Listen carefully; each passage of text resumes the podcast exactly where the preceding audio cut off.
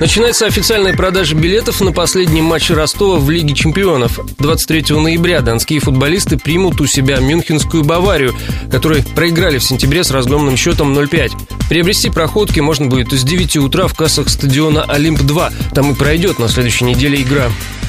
Для справки. Билеты на последний матч Ростова в Лиге чемпионов будут продавать в три этапа. Сегодня в кассах стадиона их смогут купить лишь владельцы сезонных абонементов. На втором этапе, завтра и послезавтра, владельцы абонементов смогут приобрести проходки еще и онлайн на официальном сайте команды. А вот с 20 по 23 ноября начнется продажа общей квоты в кассах и на сайте. Стоят билеты на Баварию дороже, чем на прежние игры Лиги чемпионов. Ценник на самые дешевые билеты на север начинаются от 2000 рублей. За восток придется выложить от 2,5 до 5000 рублей. Запад стоит от 3,5 до 10 тысяч рублей.